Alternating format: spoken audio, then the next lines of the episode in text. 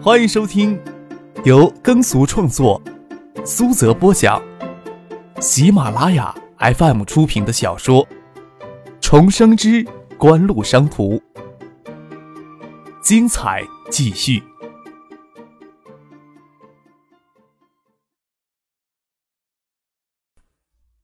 第四百五十七集。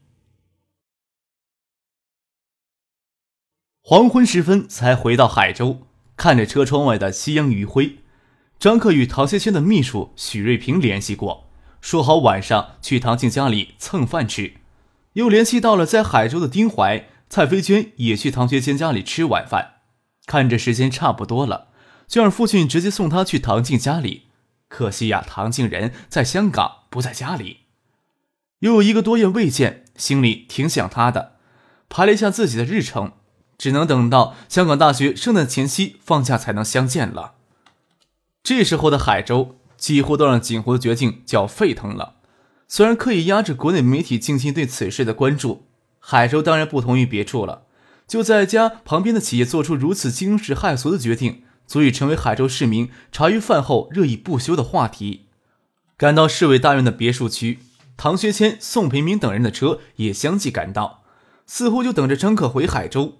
丁怀从工业新区赶回来要稍晚一些，真是要语不惊人死不休啊！宋培明大步走过来，揽过张克的肩头。之前可是一点消息都不透露呀，难不成怕我们坑了你不成啊？事先呀，知会了市里、建业、省里，就不能分彼此了。我这时候就怕李远湖再给几户出难题，索性给你们惊喜好了。张克嬉皮笑脸的说道：“呵，还真是惊喜呢。”唐学谦下了车，伸手摸着张克的后脑勺，一起往别墅里走去。不管张克怎样的地位，他都可以将他当成晚辈来看待。你小子总是会带着惊喜给大家，索性这几年也习惯了呀。走进了别墅的庭院，才问道：“如何保证景湖的利益啊？”因为国内在这方面没有好的基础，几乎只能自己将自己送上金字塔的顶端了。张克解释道：“哼，是不是有一个金字塔计划呀？”徐瑞平笑着问：“我觉得叫‘养狗咬兔子’战略更合适一些。”唐学谦、宋冰冰他们听了都哈哈大笑。国内在电子专业领域的技术基础很薄弱，是不错，但是术有专攻。一旦锦湖将技术公开，几家企业联合起来做某专攻一个方向，进步会相当的迅速呀。锦湖想保持全面的技术优势是很困难的。说养狗咬兔子倒是很形象，但是锦湖在技术扩张上的努力，唐学谦等人都是有所目睹的。当一家企业有着四五百名员工就颇为得意之时，锦湖在海州的研发人员就有这样的规模。不过张可丝毫无得意之处。比起三星这些外资巨头的研发机构，此时锦湖在技术研发上的努力还只能说是很微不足道。海州这里只会保留应用技术的研发，核心技术的研发都会有橡树园与 ESS 承担。海州相当一部分的工程技术人员都会先填充到橡树园里去。唐学谦、宋培明等人这时候已经不会多嘴多舌的过于详细的关心锦湖的发展计划，他们更关心锦湖的种种决定。要如何才会对海州电子产业的发展有最大的促进作用？这两年来，爱达电子的崛起，翼龙镇的电子工业区培养出一批配套的电子企业。张凯会重点支持这些企业在相关领域继续做大做强，当然也希望海州能引进一批有竞争力的电子企业。此时的海州只适合打造成电子产业基地，在研发与设计上没有技术与人力资源的优势，手机芯片与软件设计与开发。那自然重点要放到建业了。还有一件事情是要跟唐学谦、宋培明他们商议的，就是要在海州成立职业技术培训学校的事情。随着时间的推移，锦湖的工厂规模会越来越大，中高级的技工与熟练工人将成为不可或缺的重要资源。不久的将来，将因为这一点限制锦湖与海州工业新区的发展。根据蔡飞娟拟定的计划，锦湖会建立一个内部员工逐渐提升的培训体系。但是也需要海州的基础培训体系能够跟得上发展的步伐，这已经是迫切提到日程上要完成的工作之一了。或许锦湖只需要建立内部员工的培训体系就可以了，这是人力资源部门的职责。张克考虑到将这一块工作单独拿出来由锦湖控股去完成，一方面减轻厦门公司人力资源部门的压力，另一方面也是他本人对日后国内职业教育体系有诸多的不满。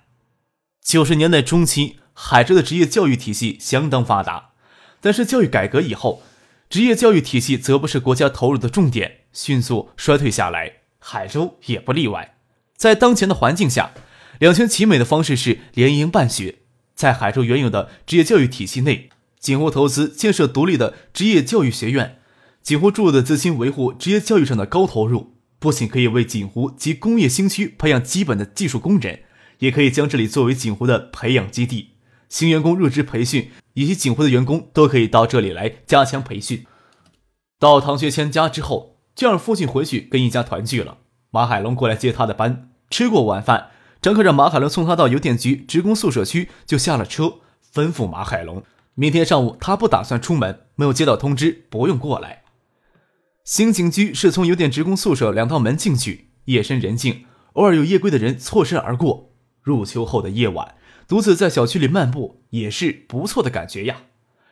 要进二道门时，停在警卫室一旁的人下来三个人，喊住张克：“克少。”张可一看是新源电器的老总丁文祥，背后的一男一女是他的侄女丁丽华与丁丽华的男友，新源电器的市场部总监周小兵。也不晓得他们怎么晓得这时候在这里堵自己，笑着说：“丁总怎么有兴趣帮人家来站岗了？”“呵，让柯少取笑了。要不这样，也不晓得能不能见到柯少您呢？”“哎呀，我有什么好见的呀？”张克摊了摊手，站在那里与丁文祥说话。也不请丁文祥进去喝茶，也不担心别的什么，就怕婉晴正含情脉脉的洗漱等着自己，让丁文祥他们看到，难道欺他们的眼睛瞎不成？丁文祥也不介意，谁知道这个少年的身份，能站在一起说上话都是荣幸了，哪里会介意呢？听到小区里隐隐约约传出些吵闹的声音，张克心里奇怪着：这二道门内没住着几户人家呀？除了他家、小叔家，还有婉晴家，都是邮电局的领导。谁家吵架会闹出这么些动静呀？张克往门卫那里看了两眼，听动静还不小。门卫怎么就站在这里若无其事呢？那边的门卫认识张克，走过来说：“张总夫人晚上领着人进去了。”我小婶儿。张克诧异的问了一句，听声音有砸锅砸碗的，什么事情闹得这么大动静？再说小叔他们另有住处，也不住这里呀。张克眉头皱了皱。朝丁文祥摊了摊手，说道：“不晓得发生什么事儿了，我先进去看看啊。”那我们在车里等您。丁文祥不确定还能不能再堵上张克，不愿意就这样放弃谈话的机会。都闹出这么大动静了，也没啥家丑不家丑的了，请你们进去喝杯水吧。张赫走进了二道门，见婉清家与小叔家都亮着灯，小叔家的庭院开着。走进去，看见客厅里或坐或站着一些人，除了小沈与婉晴在边上外，大伯张之威与大婶婶也在。大婶婶坐在地上嚎啕大哭，还有个女的坐地上披头散发，只看得见侧脸，在拼命的抽噎。是张毅的女友刘婷，张毅就挡在他妈与刘婷之间，措手无策的样子，不晓得脸上给谁抓了几道血痕。保姆与司机都站在院子里，还有婉晴的助理张婷，看着张克与丁国祥他们走进来，都有些慌乱。不晓得解释客厅里的事情，闹出这么大的动静，左邻右舍这时候都没有出来围看，早知道应该是家务事儿了。你要不跟这婊子把婚退了，我跟你妈今天死在你面前，你就看着你为这婊子逼死我跟你妈吧。张克推门进了，就听到大伯气势汹汹的喊出这句，看他的样子，可是一点没有寻死的样子呀。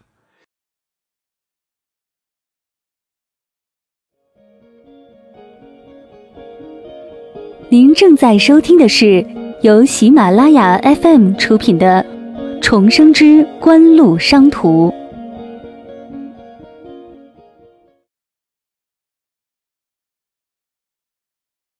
这时候，大家也看张克走进来，张志威气势汹汹的表情也僵到了脸上。大婶婶坐到地上嚎啕大哭，也陡然停止，就像非凡热闹的场面一下子给凝固在那里。婉晴才松了一口气的样子，拍了拍胸口。张克指着后门，阴沉着脸说道：“把门打开，都跳河死干净得了。张志威想换张笑脸相迎，听到张克这句话，毫不留情面，也将脸上未露的笑脸僵在脸上，比笑还难看呢。张克看着地板上有给砸得粉碎的瓷器，几只沙发垫也给丢到角落里，还有一只沙发给撕了破了，里面的填充物给搞得满屋乱飘，沙发上给泼了水，刘婷身上也是湿了半片，张毅脸上还有好几道血痕，都不清楚刚才发生怎样的场面。张克吸了一口气。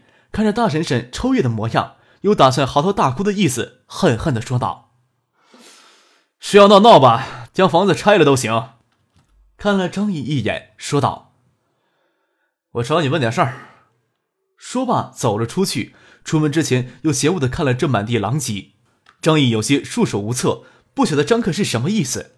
婉晴扯了一下他的衣袖，朝坐在地上的刘婷努了努嘴，他人先跟着张克溜了出去。小婶婶将刘婷从地上搀起来，一屋子人都出了出去，就剩下张志威夫妇还留在客厅里，就差着给张克指鼻瞪脸的呵斥了。张志威哪里想到这魔头这时候会来呀？看着大家都走了出去，心想这事儿要是这样算了的话，又不甘心。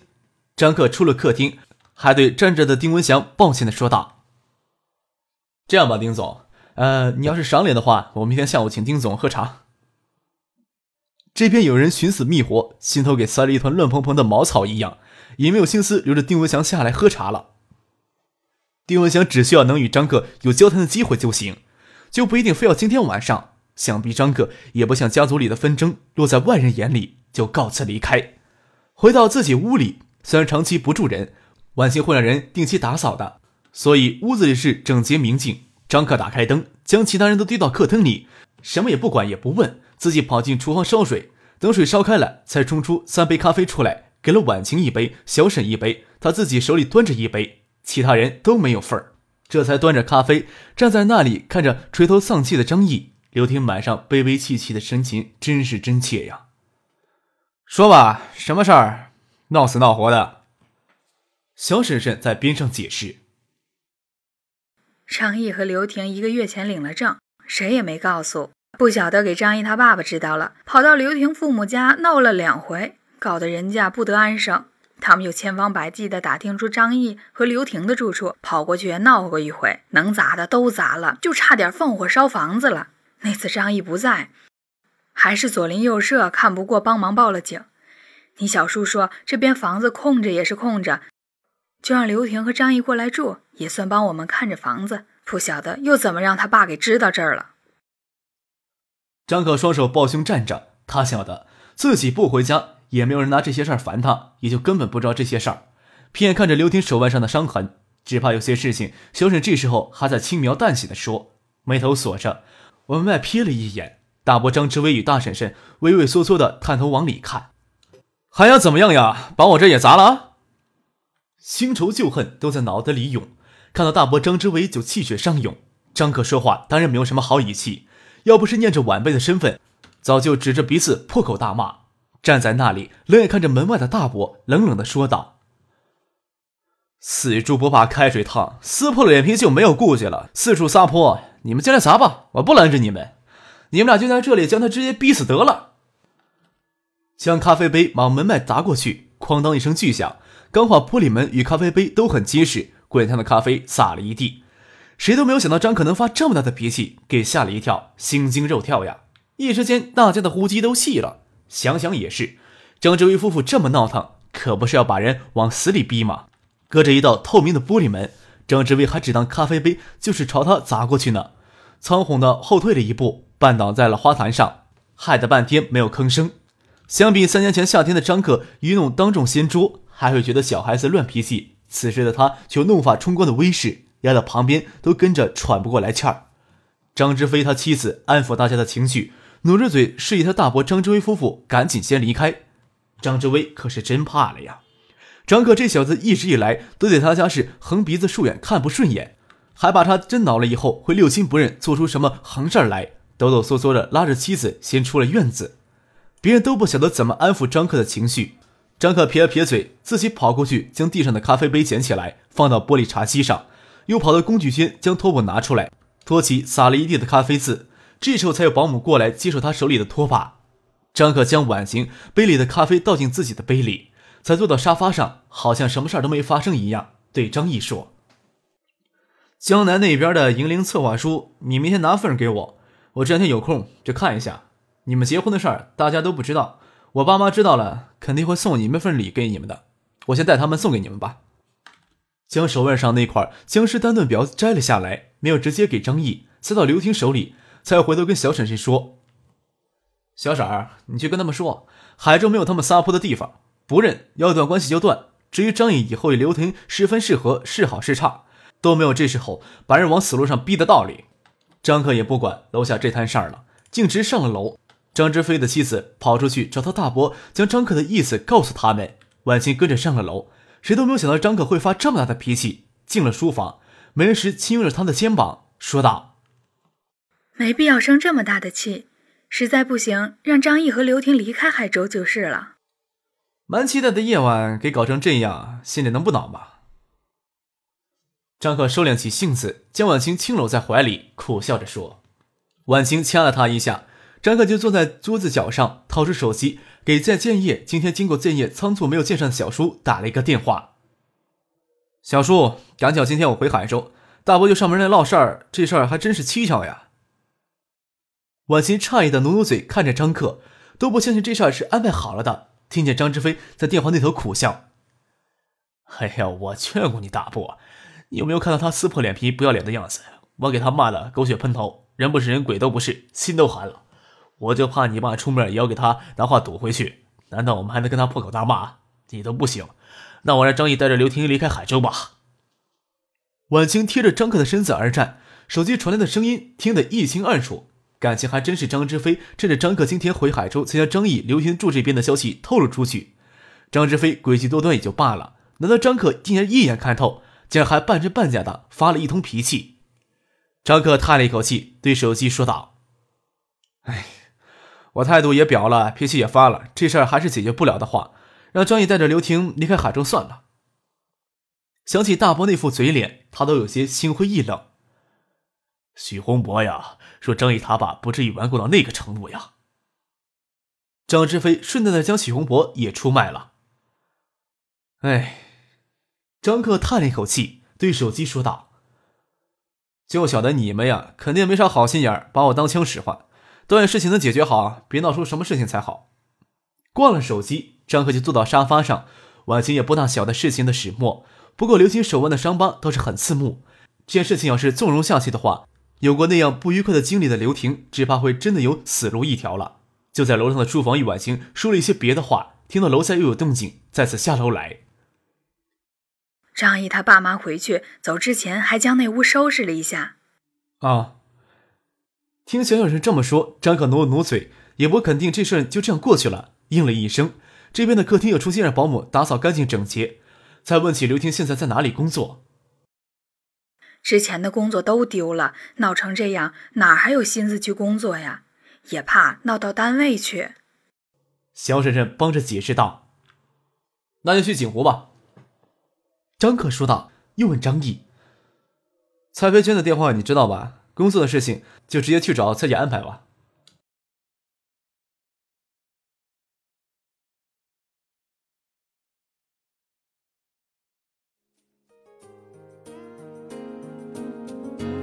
听众朋友，本集播讲完毕，感谢您的收听。